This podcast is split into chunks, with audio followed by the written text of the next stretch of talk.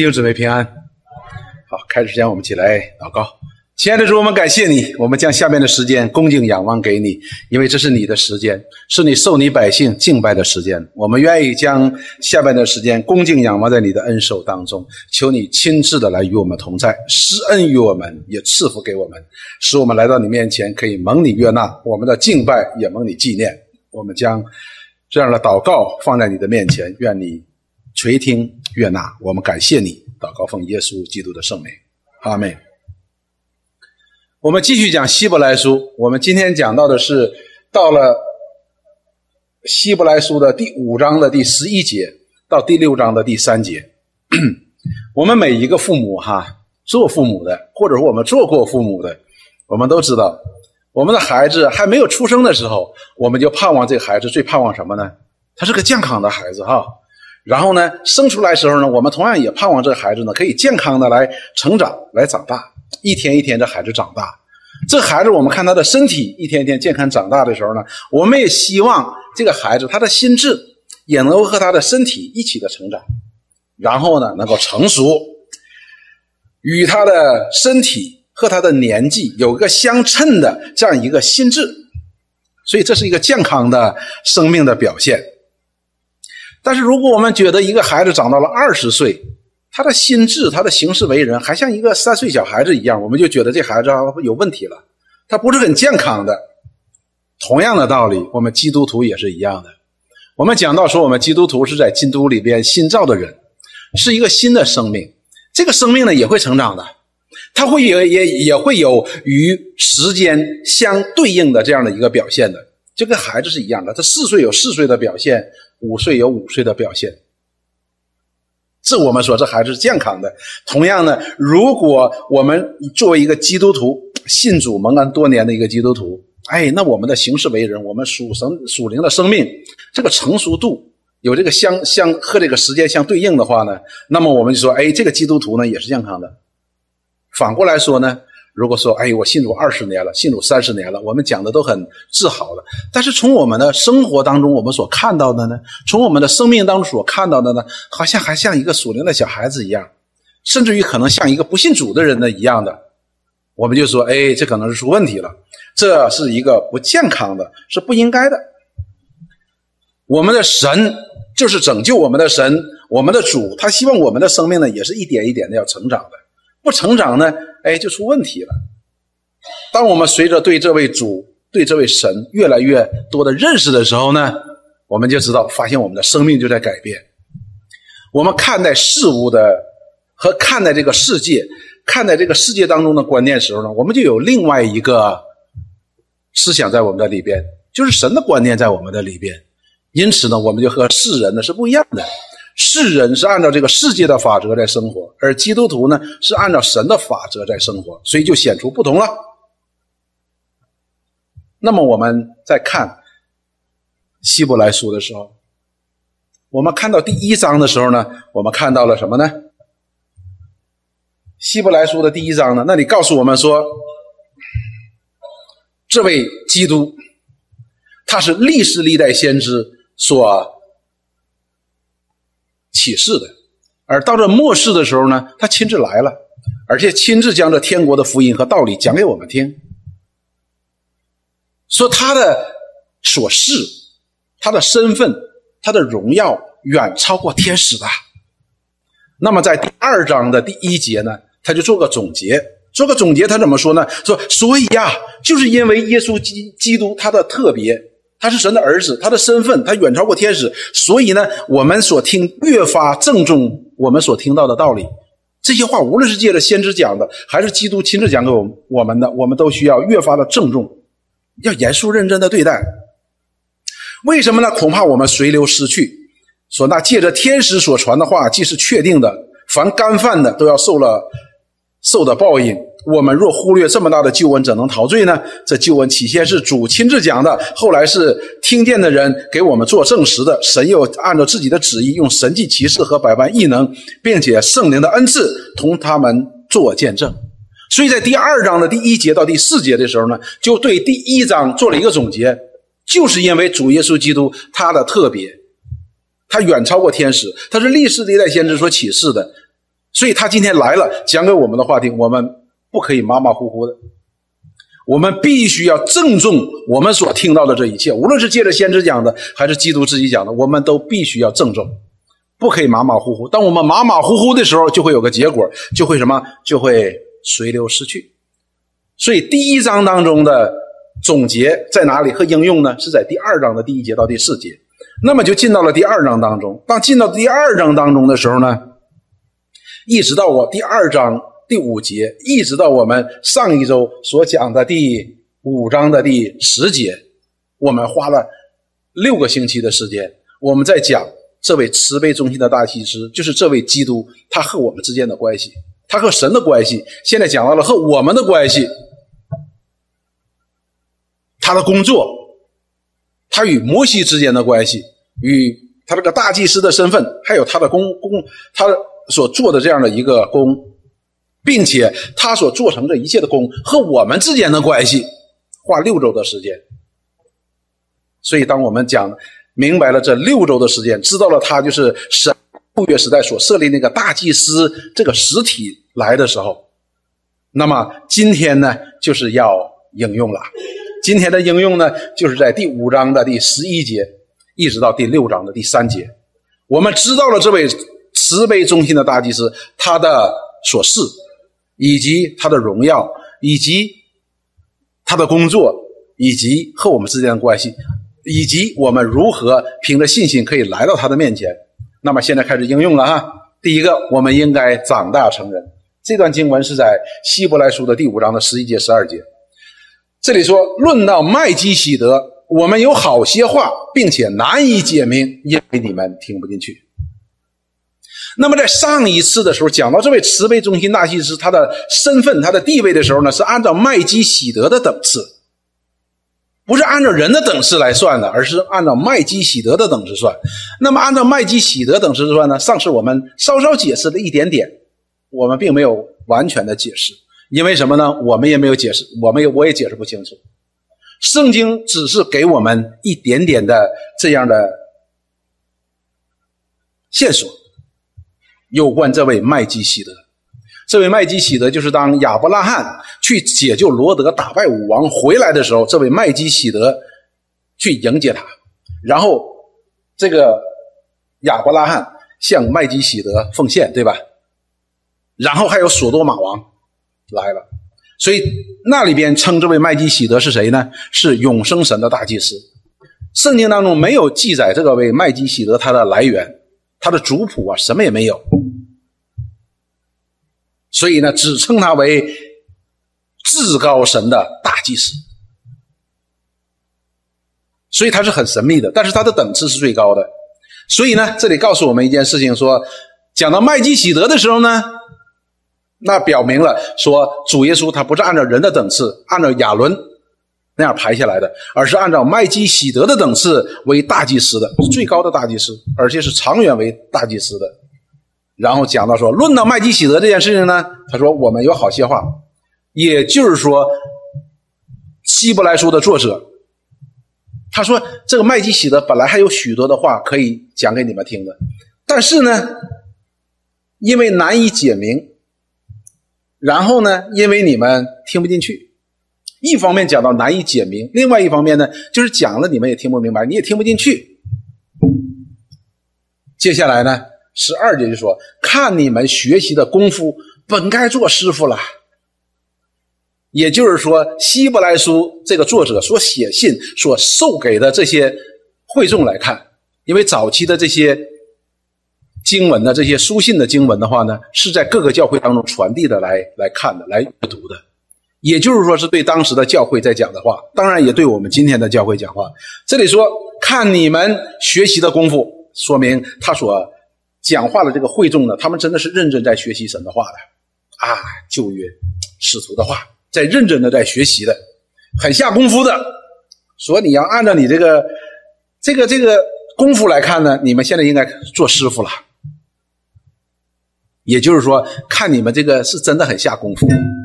但是呢，反过来呢，我们也知道这句话讲出来的意思是什么呢？你们还做不了师傅。后边他就说了：“谁知表达一种很奇怪，按照你们功夫学习的功夫，你应该当老师了。哎，但是谁知还得有人将圣言小学的开端另教导你们，并且成了那必须吃奶不能吃干粮的人。这和前边那些难以解明有关麦基喜德的这些这个事情呢联系在一起，所以你们听不进去的原因就在这里。因为什么呢？因为你们是很下功夫，本来按照你们下功夫呢是可以做老师了，但是没想到这些最基本的真理、最基本的真理还需要有人去教导你们。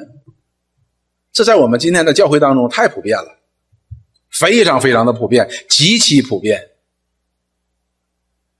我不是在责备教会，对不起弟兄姊妹。我们信主十年、二十年，甚至有五十年的，还是这圣言小学都不懂的。然后说：“我信主五十年了，真是这样子的。圣言小学，这并不是说明它不重要，并不是说它不重要，而是什么呢？而是这只是开始。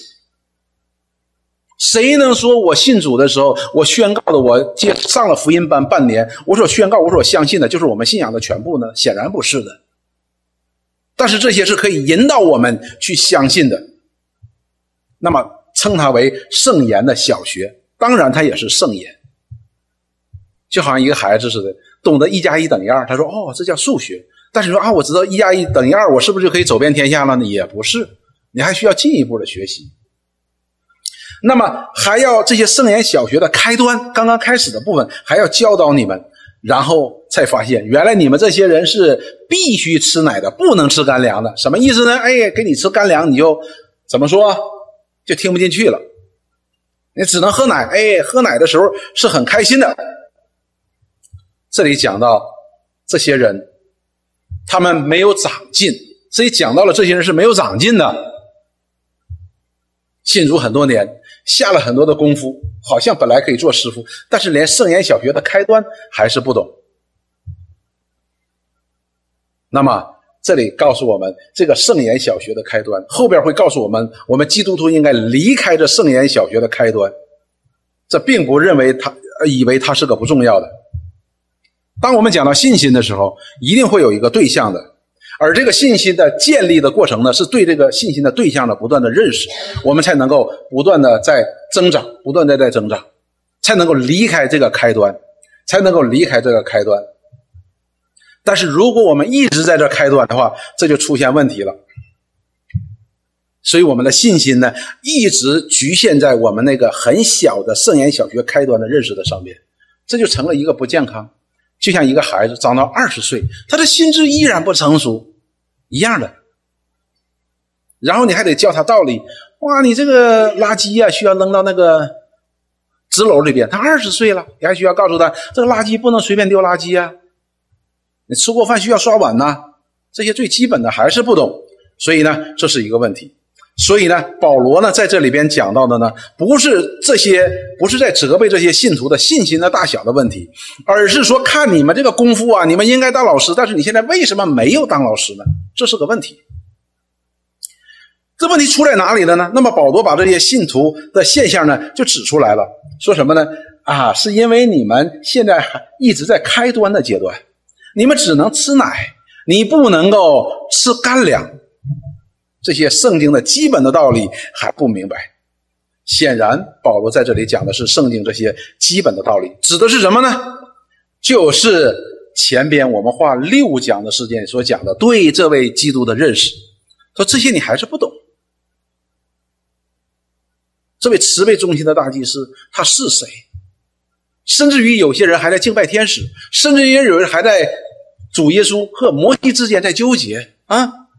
保罗说：“你们还是吃奶的婴孩你们对真真理的认识，对这位基督的认识还是不明白的。”我们看哈，《彼得后书》第二第一一章的二到四节，这是我常常引用给弟兄姊妹的一一一段经文，我特别特别喜欢这段经文。彼得在这里说。他说：“愿恩惠平安，因你们认识神和我们的主耶稣，多多的加给你们。哎，我们去认识神和我们的主耶稣基督的时候呢，我们就多有恩惠，我们就多有平安，我们就多有喜乐。我们越认识这位基督，前边是我们这位慈悲中心的大祭司的时候，你会发现我们的喜乐就越加的满足，我们的平安就越加的满足，因为你知道吗？你知道这平安是怎么做成的，你也知道这平安是从哪里来的，因此你的平安就会越多的，恩惠也是如此。我们越认识他的时候，我们就越依靠他，那恩惠当然越来越多嘛，是吧？第三节说，神的神能已将一切关乎生命和前进的事赐给我们，神已经将这一切关乎生命的前进的事都启示给我们了，圣经嘛。那皆因我们认识那用自己的荣耀和美德招我们的主，都是借着谁来启启示给我们呢？借着这位耶稣基督，这位神的儿子，这位我们的救主，我们认识他，我们就能够知道这一切的事情。所以这里又一次用到了一个词，叫认识。多有认识，我们就多有生命和前进的事在我们的生命当中发生。然后讲到了说，因此，因为这个缘故，他已将又宝贵又极大的应许赐给我们，叫我们既脱离世上从情欲来的败坏，就得与神的性情有份。所以弟兄姊妹，我们今天很多的基督徒在做基督徒啊，非常努力的做基督徒啊，哎呀，生生搬硬挤的要做基督徒，做的七扭八歪的，然后自己心里很不舒服的。但是这里告诉我们，当我们越认识这位基督的时候，越认识这位慈悲中心的大祭司的时候，越认识他的工作、他的琐事和我们之间的关系的时候，我们就知道，原来神在他的里边给我们了又宝贵又极大的应许呀！这应许是什么？就是我们可以因着信他，不是灭亡，我们可以反得永生的。他不但给我们称义的恩典，也给我们成圣的恩典。哎，我们就可以更好的去倚靠他。当我们越来越认识的时候，我们的生命越来越靠近他的时候，越来倚靠他的时候呢，我们就可以有两件事情在我们生命当中发生出来。什么？就可以脱离从脱离世上从情欲来的败坏。哎，我们就脱离这个败坏了。转过来，我们就得与与神的性情有份，就是我们那些败坏的东西从我们身上会脱落的。当这些败坏的东西，我们这些邪情私欲从肉体和世界来的这一切的时候，那你神的基督的品格在我们身上就会发动的。比如说，我以前是贪心的，当我意识到这个贪心不好的时候，我们依靠神给我们的又极大又应许的应许的时候，哎，你会发现我们就变得不贪心了。当我们不贪心的时候呢，同样另外一个品格就出现了，我们就变得慷慨，是吧？品格自然就出来了。所以呢，这里让我们看到一件事情，弟兄姊妹，希伯来书当中的作者让我们看到，这些人对基督的认识呢是出现了问题了。什么呢？太肤浅了。所以保罗在在前边第二章的第五节，一直到第五章的第十节，他一直在讲有关这位耶稣基督是谁，他的工作是谁，他是我们中间的大，是我们与神之间的大祭司，他和我们之间的工作是什么？保罗说：“你们都不认识这些。”在这些方面呢，你们是缺少这样对基督的认识的。但是他他们真的下功夫了，他们到底在学什么呢？后边我们会讲，因为他们要另立根基。好，接下来呢，我们就看说，虽然这些人看起来很下功夫去认识神，但是呢，哎呀，做不了师傅，依然还在吃奶，还在从圣贤小学的开端在做的。换句话说。他们并没有按照希伯来书的第一章的第一节和第二节来认识这位基督，所以他们虽然花费了多年的功夫，他们依然还是在圣言小学，连第二章的第第五节到第五章的第十节，他们依然不明白，依然还不明白，他们在这个上面呢出现了问题。这问题出在哪呢？因为他们吃了一些七七八八的不健康的食物。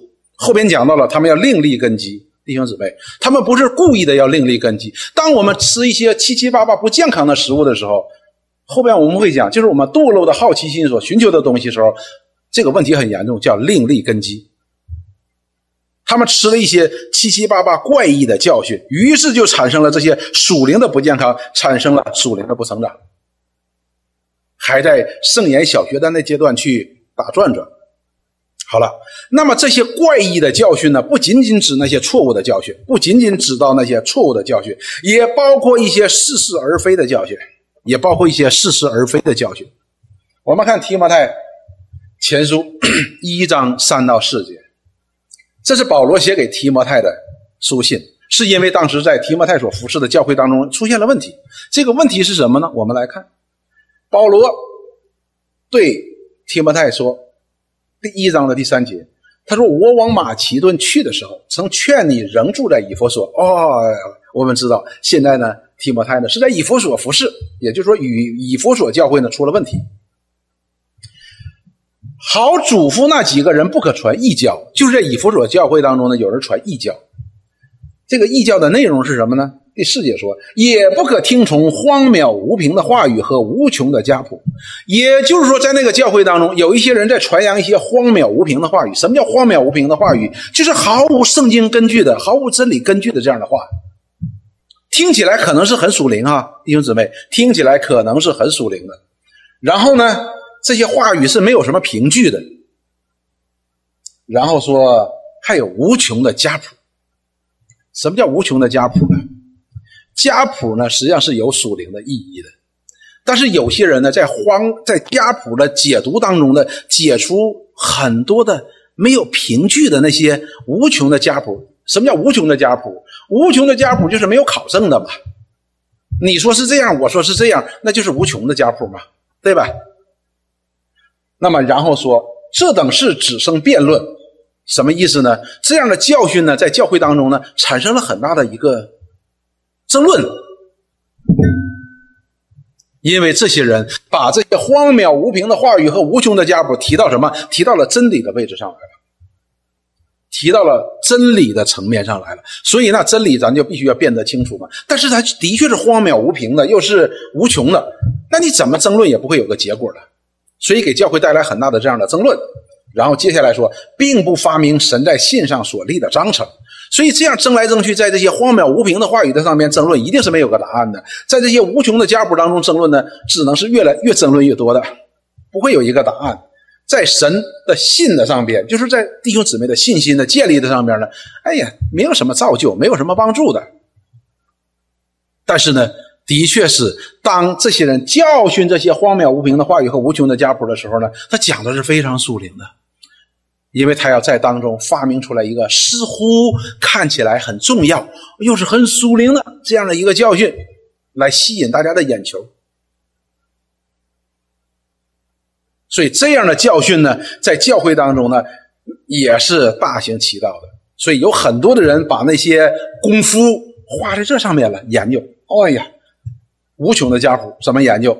荒谬无凭的话，你又怎么研究？那要花很多的时间的。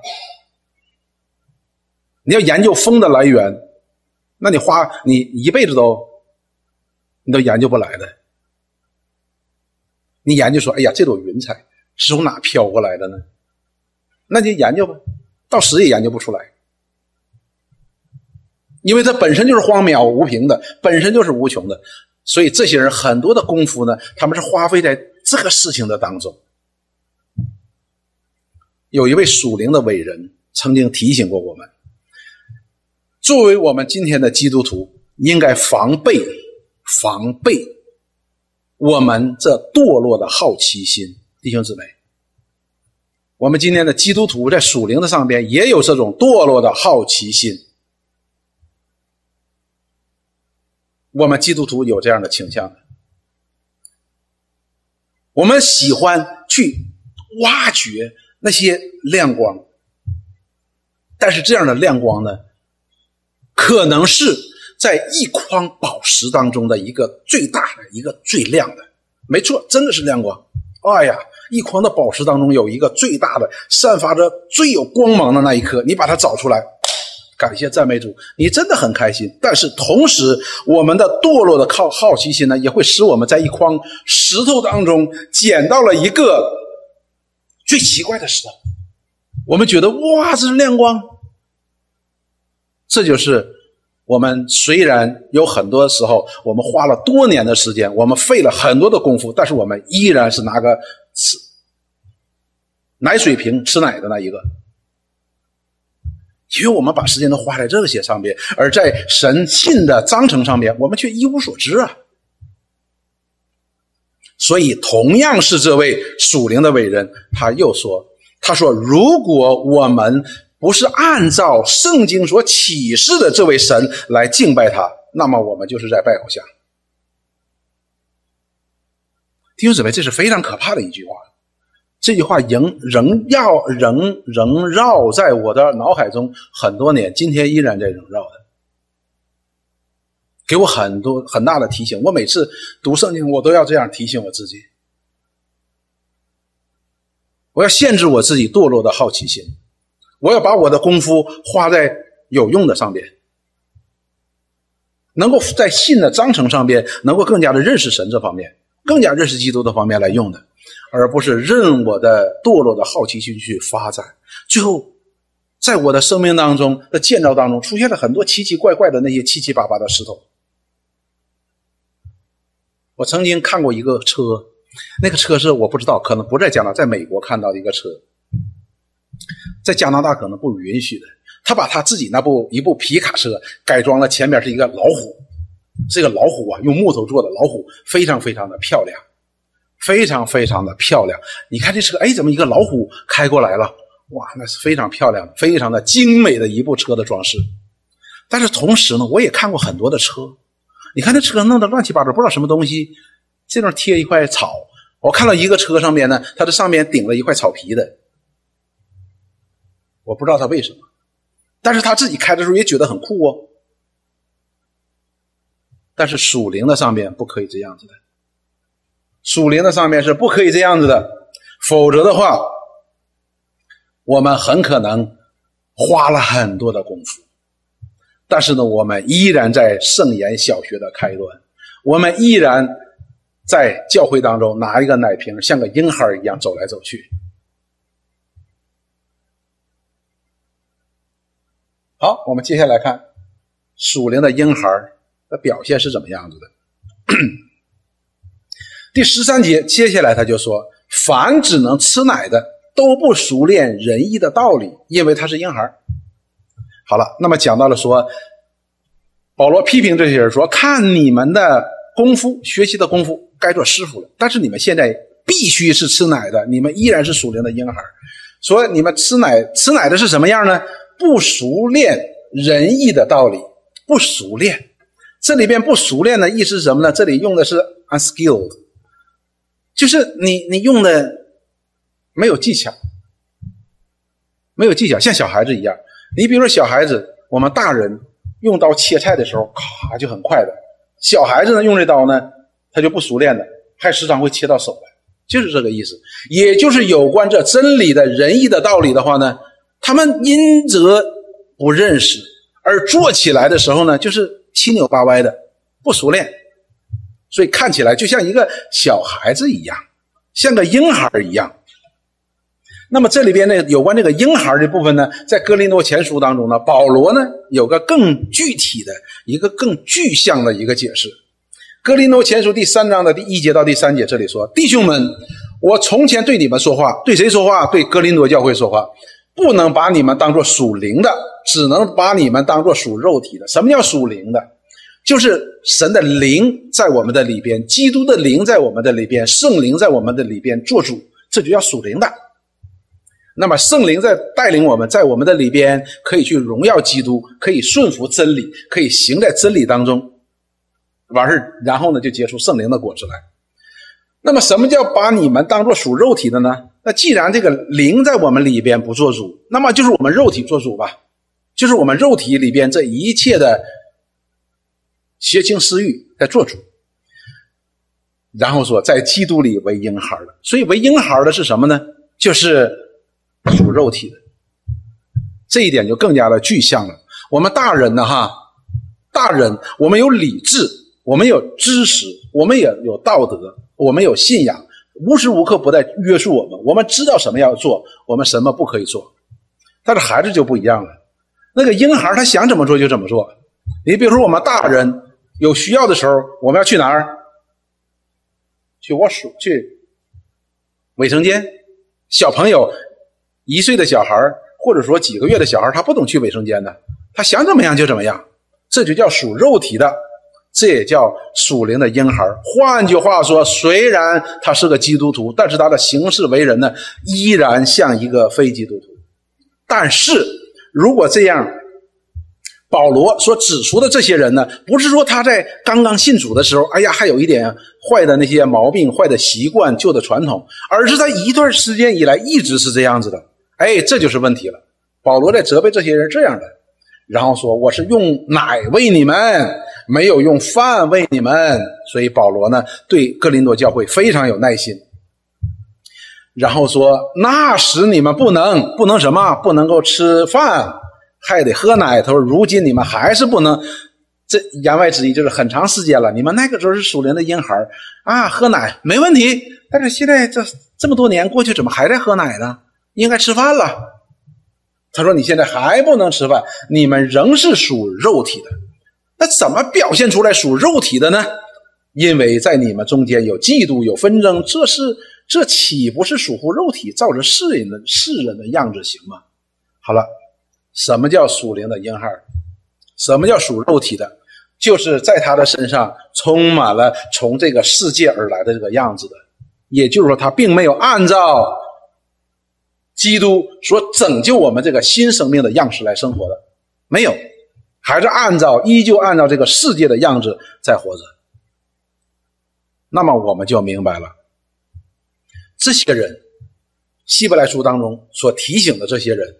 他们把他们的功夫都花在一些不能够使他们属灵的生命成长，使他们在认识基督的上边成长的上边了，以至于他们像婴孩一样。所以我们也可以想象教会里会发生什么样的事情。我想就是不仅仅是一些纷争的问题了。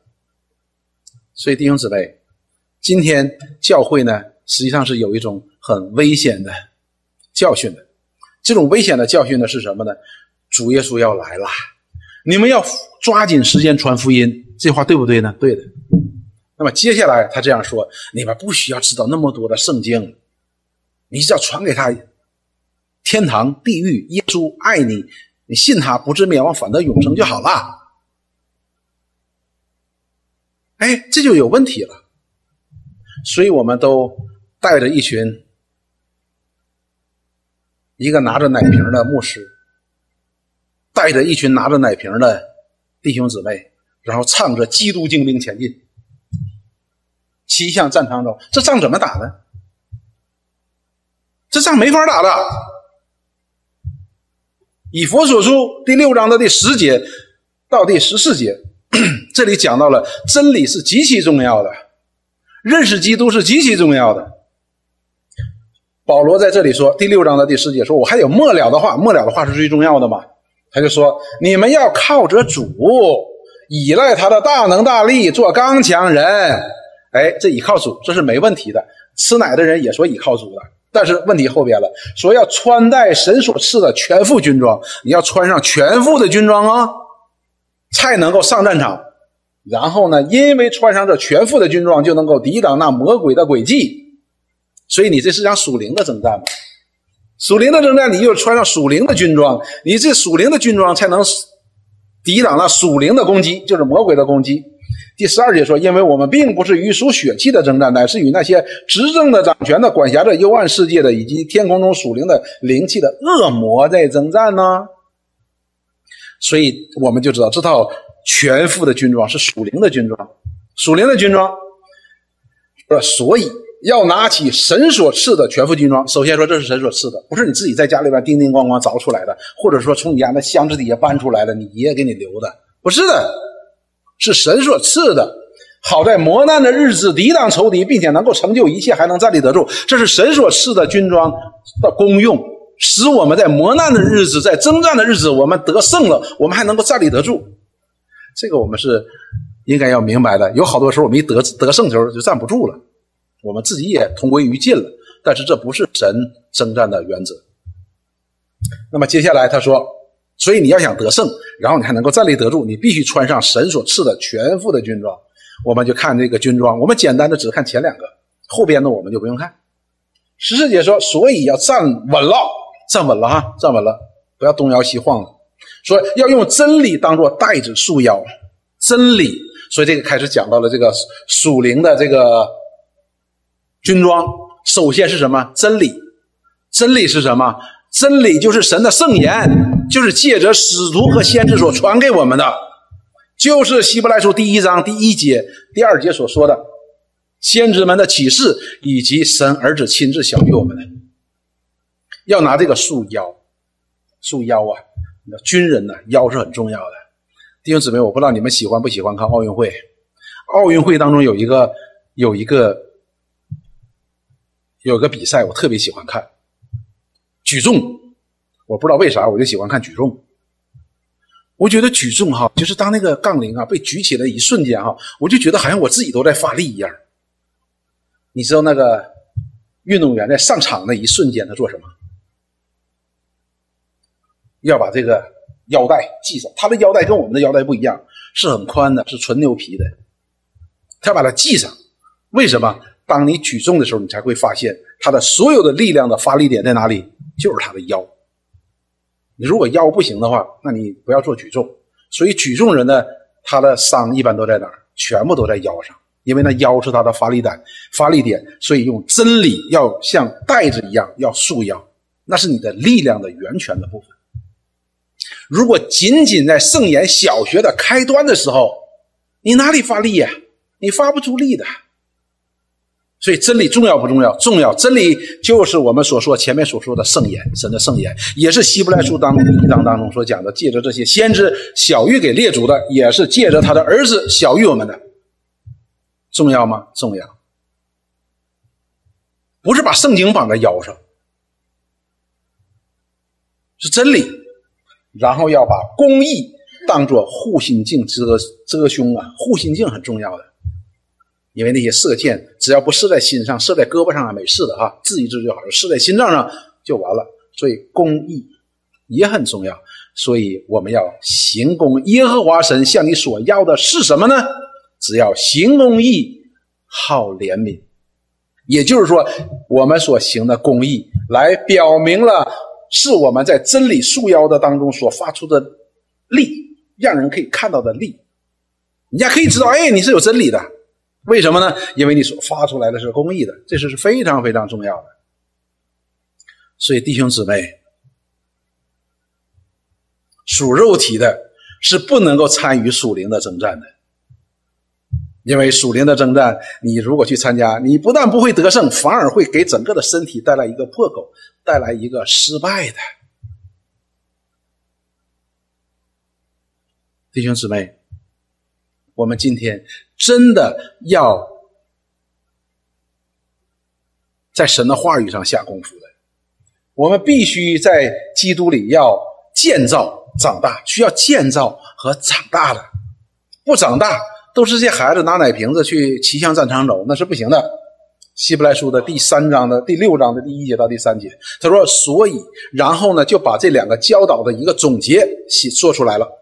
所以。”你们应当离开基督道理的开端，什么意思呢？就是你要往前走，继续的去认识，使你的生命更加的成熟，使你的信心更加的增长。借着什么？借着你对这位基督的认识越来越多，要竭力尽到完全的地步，要竭力尽到完全的地步。什么叫完全的地步？就是越来越像我们的主耶稣啊，像他生命那样的柔和、谦卑、荣美。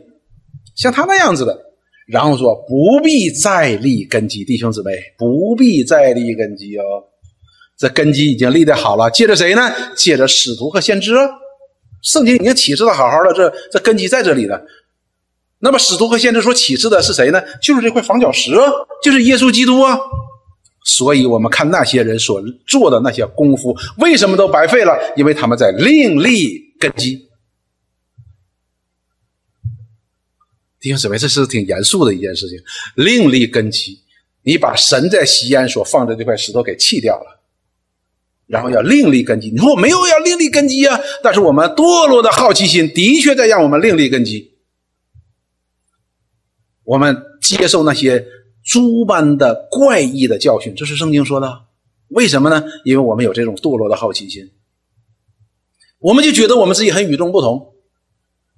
我跟你信的就不一样，我就更有亮光，我就更有看见。弟兄姊妹不是这样子的。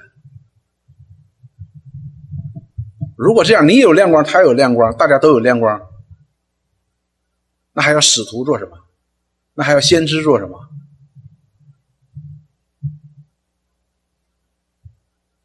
所以这些人的问题在于，他们要另立根基。我们不能说他去故意的要另立一个根基，而是他们在圣言小学的开端不断的在徘徊，不断的在徘徊，说明他没有成长，一定是出问题了。这个问题出在哪里了呢？他们去追求那些诸般的怪异的东西，而没有真正的在二章五节一直到五章五节。五章十节这段期间来建立耶稣基督这样一个他的位置，把他没有摆在这个位置上面。然后接下来说，就如这些人不必再另立另立根基，而这些人呢，他会另立根基。然后说，就如那懊悔的死刑，信靠神，各样洗礼，按手治理，使人复活，以及永远审判各等教训。哎。那么他就解释了不必另立根基的意思是什么？那就讲到了说旧约和新约之间的一个什么一个连贯性，不需要你要另立根基的。旧约当中已经有根基了，你不要去另立根基的。所以我们在读希伯来书的时候呢，我们需要大量的立位记，你不必到别地方去找，立位记里边已经有那个影儿已经在那里了。这里边讲到了什么呢？比如说懊悔死刑。那么懊悔死刑呢？这里边有个意思是什么呢？富勒博士跟我们讲，是有个转向的意思，是有个转向的是是呃这个意思在里边的。对于懊悔死刑呢，就是我们对于死刑就是可以就是犯罪吧，这么说对犯罪的一个懊悔，而这对犯罪的懊悔呢，新约旧约的观念呢是一致的，你不必要自己去另发明了出来一个懊悔死刑。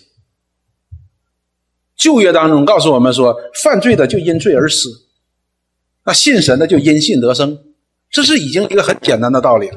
所以，当我们在基督当这位人的救恩的做成者，基督来临的时候，我们不必要发生一个新的一个懊悔死刑，因为旧约当中所告诉我们的是什么？我们懊悔死刑是要我们转向信神，而信神也必信这位他所差来的。但是当时的确有很多的人产生了这样的一个建立了一个在懊悔死刑这件事情上建立了另外一些懊悔，而这些懊悔呢，并不能够给人带来平安，不能够给人带来悔改，不能够给人带来喜乐，相反让人在懊悔死刑的当中而沉沦。哇，这哪里是福音呢？这不是福音的。所以保罗在格林多后书那里面告诉我们。有一种懊悔，是按照神的心意去懊悔。什么叫按照神的心意去懊悔吗？就是说，我们不要再立根基了。神要我们怎么懊悔，我们就怎么懊悔。如何让我们懊悔？让我们去仰望基督吗？我们当转眼仰望耶稣。而世界上让我给我们带来的懊悔，就是那些律法主义者给我们带来的懊悔，是让我们绝望的。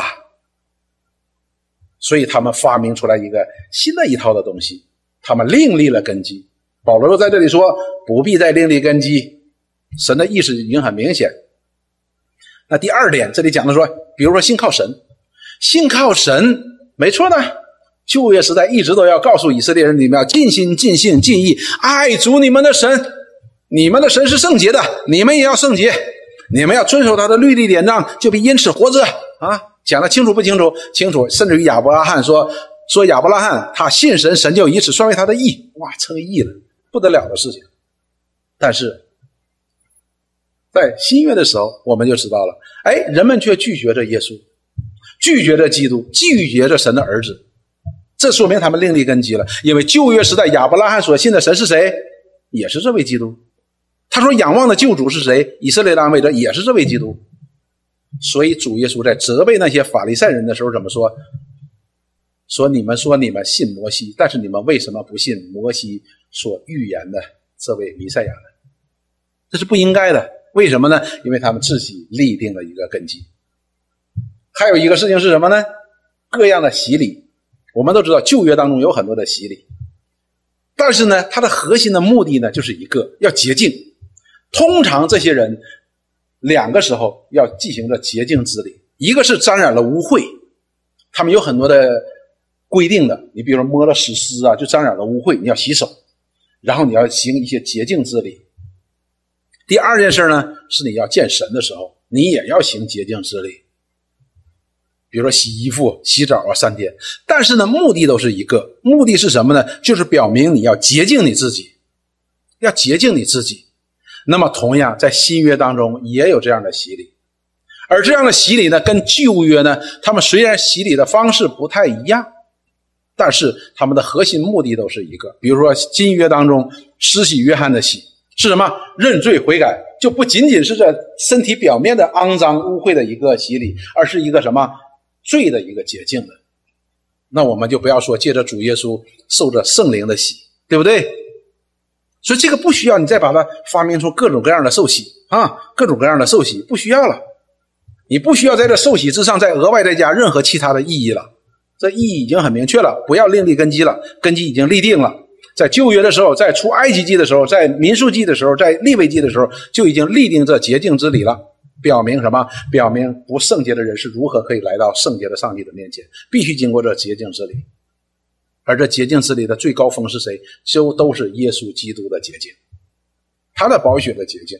还有按手之礼，按手之礼表明的是联合。比如说旧约时代那个献祭的人，当他要拉一头牛要献给神的时候，他要把自己的手。使劲的来摁在那个牛的头上，表明与这个牛的一个联合，表明一个联合。然后那牛呢被宰杀，被献给神的时候呢，表明这个牛呢是为我死的，我是联合和他联合，他死呢来替我死。我们不需要发明出来任何其他的观点的，比如说今天我们实行按手礼，比如说按牧啊，也是表明一种联合。表明一种联合，但是我们今天有很多的时候把这个按手之礼呢，又发明出来许多的道理出来。不会讲方言吗？我按手把方言的恩赐给你。圣经明明讲恩赐是圣灵随自己所的意识分给个人的，但是他说我传给你，借着什么按手？所以这些都是另立根基的。后边讲到了以及使人复活、永远审判这些教训，现在这些诸般的教训已经都出来了。怪里怪气的，你都不知道，但是听起来哇，很属灵啊，很吸引人呐，所以我们就觉得，哎呀，这是个大亮光啊。但是如果我们回到圣经当中，回到这圣言当中的时候，我们会发现这些东西根本就没有说，啊神已经立定根基了，神已经启示的很清楚了。但是我们为什么会要这样做呢？这就是我们堕落的好奇心。我们基督徒也会有这样的堕落的好奇心。然后接下来他说：“神若许我们，我们必如此行。什么叫如此行呢？当然就是说我们不必乱另立根基哈，我们必须要按照神的圣言来往前走，来建立的。所以基督徒他的建造、他的成长，不是在神的真理以外的，因为神已经将我们。”一切关乎生命和前进的事已经启示给我们了，并且有基督的灵住在我们里边。他不但启示真理，也带领我们进入真理。当然，我在这里并不是否认神在历史历代的圣徒当中所做的工作，不是的。他在很多的圣徒当中做了这样的工作。并且这些圣徒也给我们许多的帮助的，因为圣经告诉我们，这些人如云彩一样环绕着我们，不仅仅是他们的那些见证，也包括他们对神的认识，都会给我们很大的帮助的。但是在今天资讯非常发达的时代，我们要非常非常的小心，我们对我们自己的堕落的好奇心呢，也要有非常的小心。我们每一个人都有一种心态的，包括我们基督徒，就是哗众取宠。不要的，我们要回到这古旧实价当中，回到这古旧的真理当中。因为这真理虽然古旧，但是神是永恒不变的，所以它古旧吗？一点都不古旧，所以我们称它为历久弥新的真理。我们看罗马书，保罗在第一章的罗马书的十一章啊，第一章的十六节到第十七节这样说：“他说我不以福音为耻，这福音本是神的大能，要救一切相信的，先是犹太人，后是希腊人。”讲到了这福音是本质是带着大能的，他要神要借着这福音去什么？去拯救人。第十七节说：“因为神的意正在这福音上显明出来，正正在这福音上显明出来，所以这福音的能力，他拯救人的能力。”现在正在运行，正在彰显。弟兄姊妹，此时此刻他就在彰显。接下来他说：“这个义是本于信，以至于信。信有个开端，然后呢还会不断的信，而不断的信的时候呢，这个信呢还会不断的增长。所以，我们对我们这个信仰呢，要有一个非常非常严肃的认识。”不是我们举个手做个觉知祷告，这事儿就结束了，或者我宣告我相信就结束了，没有。我们需要有个开端，通过我们粗略的认识，可以使我们产生一个信心。我们可以说，哎，我相信，但是不是说停在这里就结束了，而是我们需要不断的去认识，不断的去相信，不断的去提高，不断的去成长。这是本于信，以至于信。越来越信吧。简单的说，如经上所记，一人必因信得生。这样的信才能够怎么样？才能够得生。但是反过来，如果我们信就停在那里，这里边有个危险，危险很可能是什么呢？他就是不信，很可能就是不信。比如说，一个小孩生下来。一个小孩生下来，哎，挺好的哈，但是这孩子也不吃也不喝，一天不吃不喝，两天不吃不喝，一年不吃不喝，十年不吃不喝，你会怎么想？我们属灵的生命也是如此。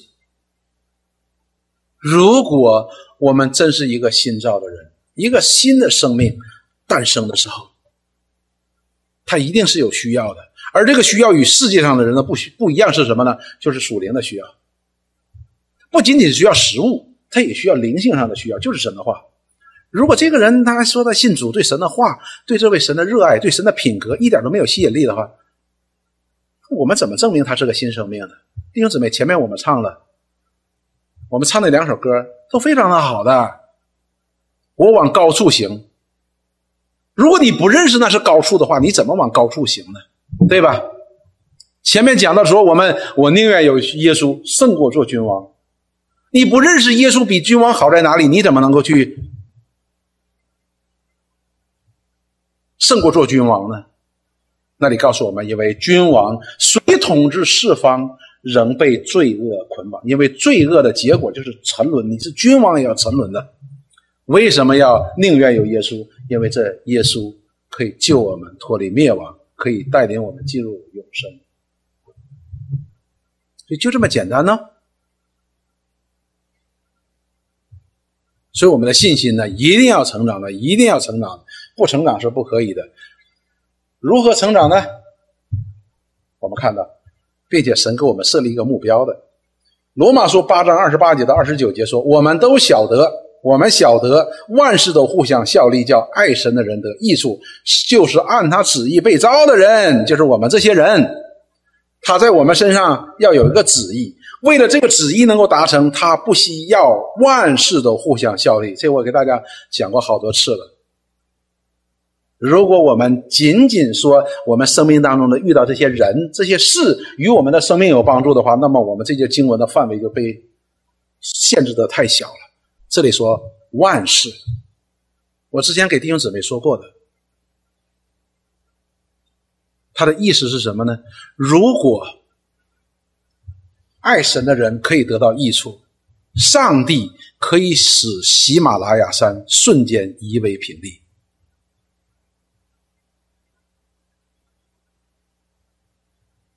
知不知道喜马拉雅山是什么？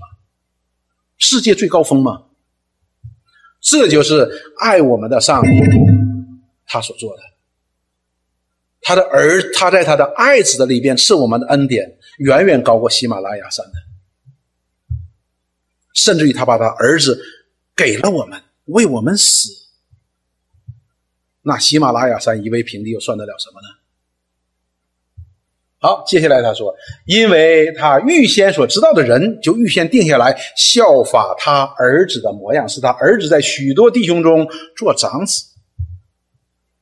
所以弟兄姊妹，我们这位上帝不单单是拯救我们的上帝，也是拯救我们到底的上帝。他不但赐给我们称义的恩典、拯救的恩典，他也赐我们成圣的恩典。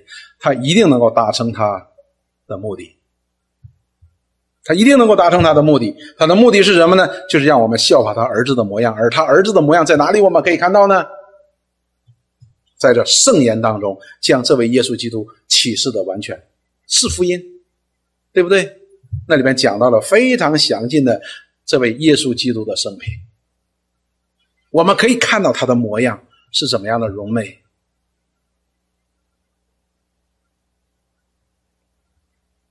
我们再看。以佛所书四章十一节到第十四节，说这个第四章当中讲到了神圣灵赐给教会很多的恩赐。他说他所赐的有使徒，有先知，有传福音的，有牧师，有教师。目的是什么呢？为要成全圣徒，各尽其职，建立基督的身体。所以，它是这种群体的角度来讲，要建立基基督的身体。当然，群体性的建立基督的身体，建立教会呢，它离不开教会当中的各个肢体的建立，对吧？各个肢体的建立，只等到我们众人在真道上同归于一，认识神儿子，得以长大成人。换句话说，神赐给教会这些恩赐，目的就是一个，能够帮助我们弟兄姊妹大家一同来认识这位基督。当我们越来越认识这基督的时候，我们目标一致，我们方向一致，我们的心思一致，我们的意念一致的时候，我们就开始怎么样？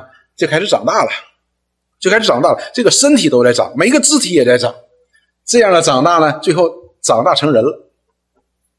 长大成人之后，说满有基督长成的身量，就是越来越像神的儿子的模样。接下来他就说。使我们不再做小孩子了，不再做婴孩了。中了人的诡计和欺骗的法术，被一切异教之风摇动，飘来飘去，就随从各样的异端，就随从各样奇异的、怪异的、诸般的教训。这里甚至于说是异端，异端那就不是一个简单的问题了，是个很大的问题了。所以弟兄姊妹，我们若不认识神的儿子，若不在真道上同归于一，我们就长不大的，长不大的。肯定长不大的。那么这个教会呢，各个肢体之间就会有不匀称的这样的一个不匀称的一样发展啊。左手很有力量，右手哎呀萎缩了，这样子的。所以弟兄姊妹，所以神在的教会当中赐下了这样的诸般的恩赐，他目的只有一个，就是要建立教会，建立这个基督的身体当中的每一个肢体，使这身体可以成长，可以成熟。所以我们看到了基督的身体，教会或者说教会身体这个肢体各个肢体是必须成长的。约翰福音十七章的第三节到第四节，这里告诉我们说：认识你独一真神，并且认识你所差来的耶稣基督，就是永生。所以这一节经文呢，使我们对“认识”这个词呢有一个更深刻的认识。我认识很多人。但是和认识你们是不一样的。我今天坐，比如说坐公共汽车，我遇到了一个人，我可以跟他讲话，我可以说我认识他。但是我真的这种认识呢，只是说哦，我见过你。而这里边讲的认识是真正的认识。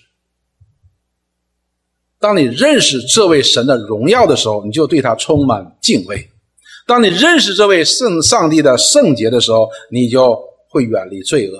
这叫认识。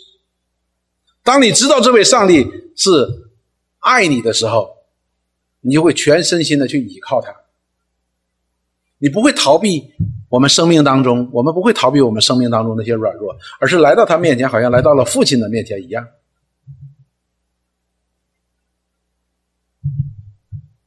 认识你独一的真神，并且认识你所差来的耶稣基督，这就是永生。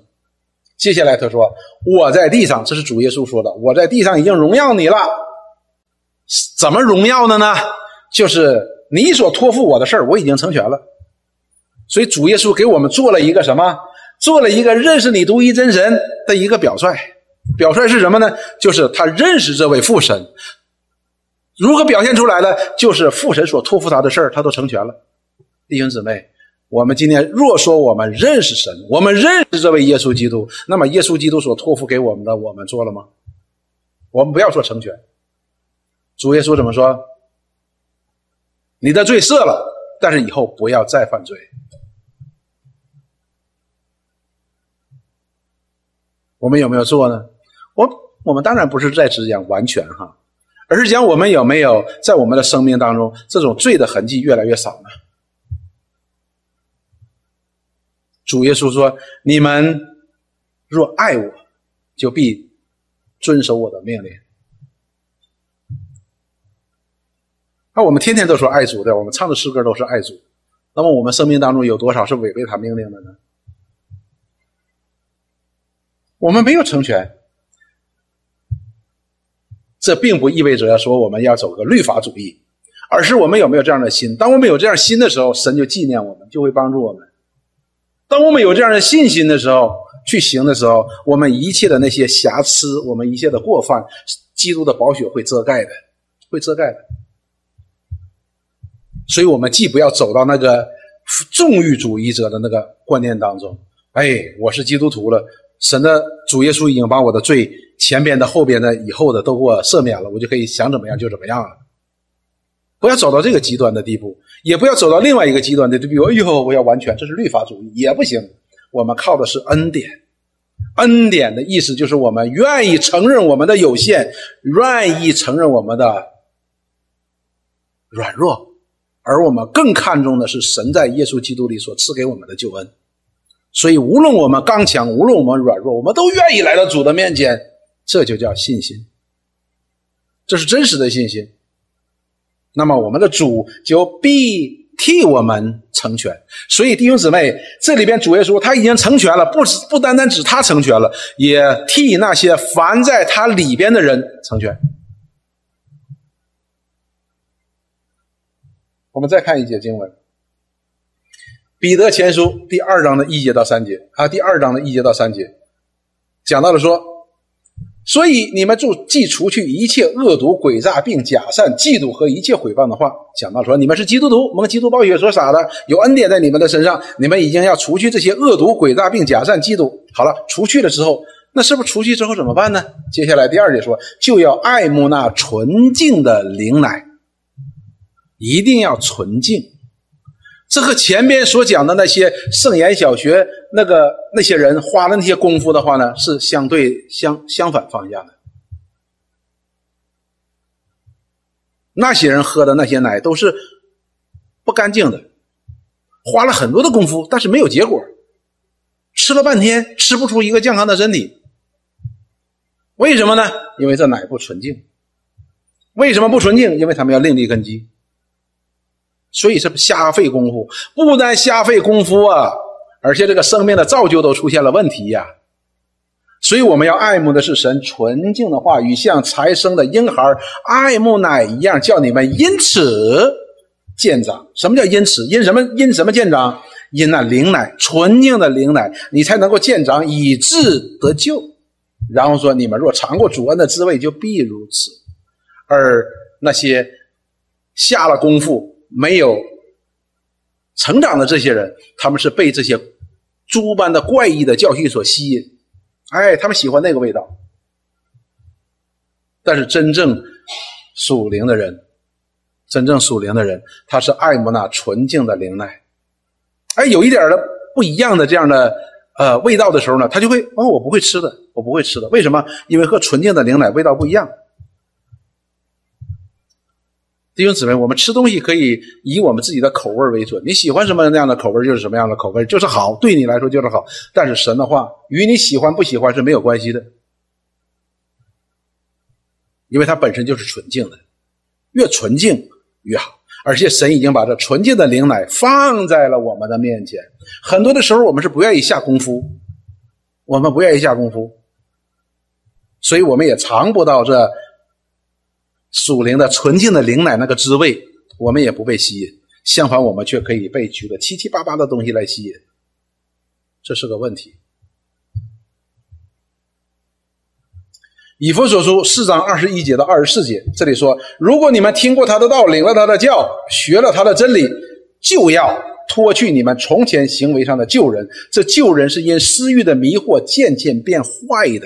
所以你知道，罪人只能够越来越犯罪的，坏只能够越来越坏的。好像雅各书所讲的那个船呢，一个坏一个洞哈，它会越来越大了，越来越大了。所以呢，我们如果领受了他的道，也听呃。领了他的教，学了他的真理，我们这些生命一定会改变的，一定会改变的。把那些旧人呢，就会脱去的，然后又要将你们的心智改换一新。哎，我们的思想，我们的行，不单是我们的行为，我们的思想也会改换、改变一新的。也就是我们的世界观、我们的价值观、我们的人生观都会被改变的。二十四节说，并且穿上新人，穿上新人的意思就是人家可以看到，哎，这是个新人，就好像你今天穿个新衣服来一样。但是说，哎，你今天的衣服是新买的吧？是可以让人看出来的。这不是新衣服，而是新人。这个人都是新的。然后说，这新人是照着神的形象造的，有真理的仁义和圣洁，所以可以能够显出神儿子的模样的，使人可以看见的。所以弟兄姊妹。基督徒必须成长，如果不成长，一直在圣言小学的初级阶段徘徊的时候，很可能我们连这圣言小学的初级都没有的。只是我们以为我们有，因为主耶稣说：“那以为自己有的，凡你有的也要拿过来给那些有的，让他更多，来显明你是真的是没有的。”基督徒必须要成长，不要瞎费功夫。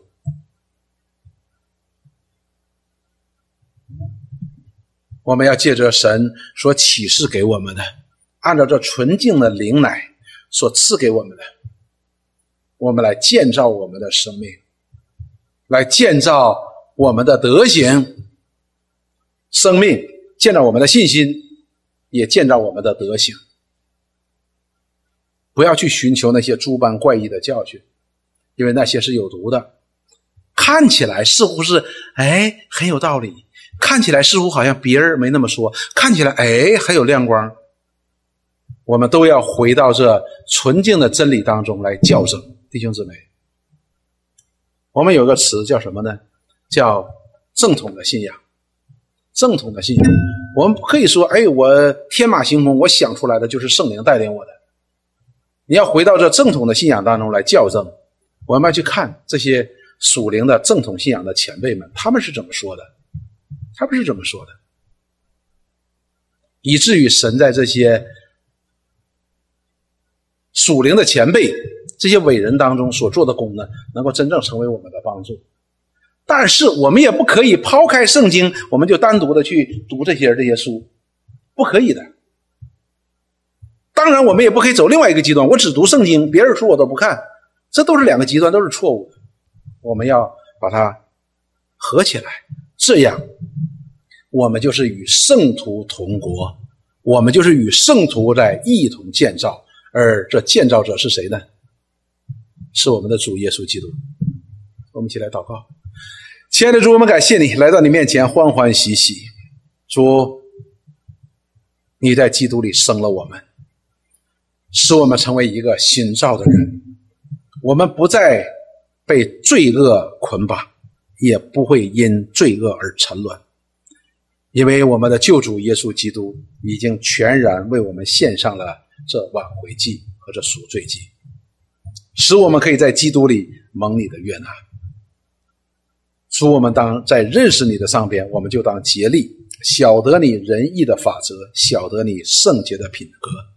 使我们在这世上可以过一个前进的生活，使我们的生命当中可以显扬出来你福音的大能，显出你在基督里所赐给我们这荣耀的救恩，显明你一切的荣耀，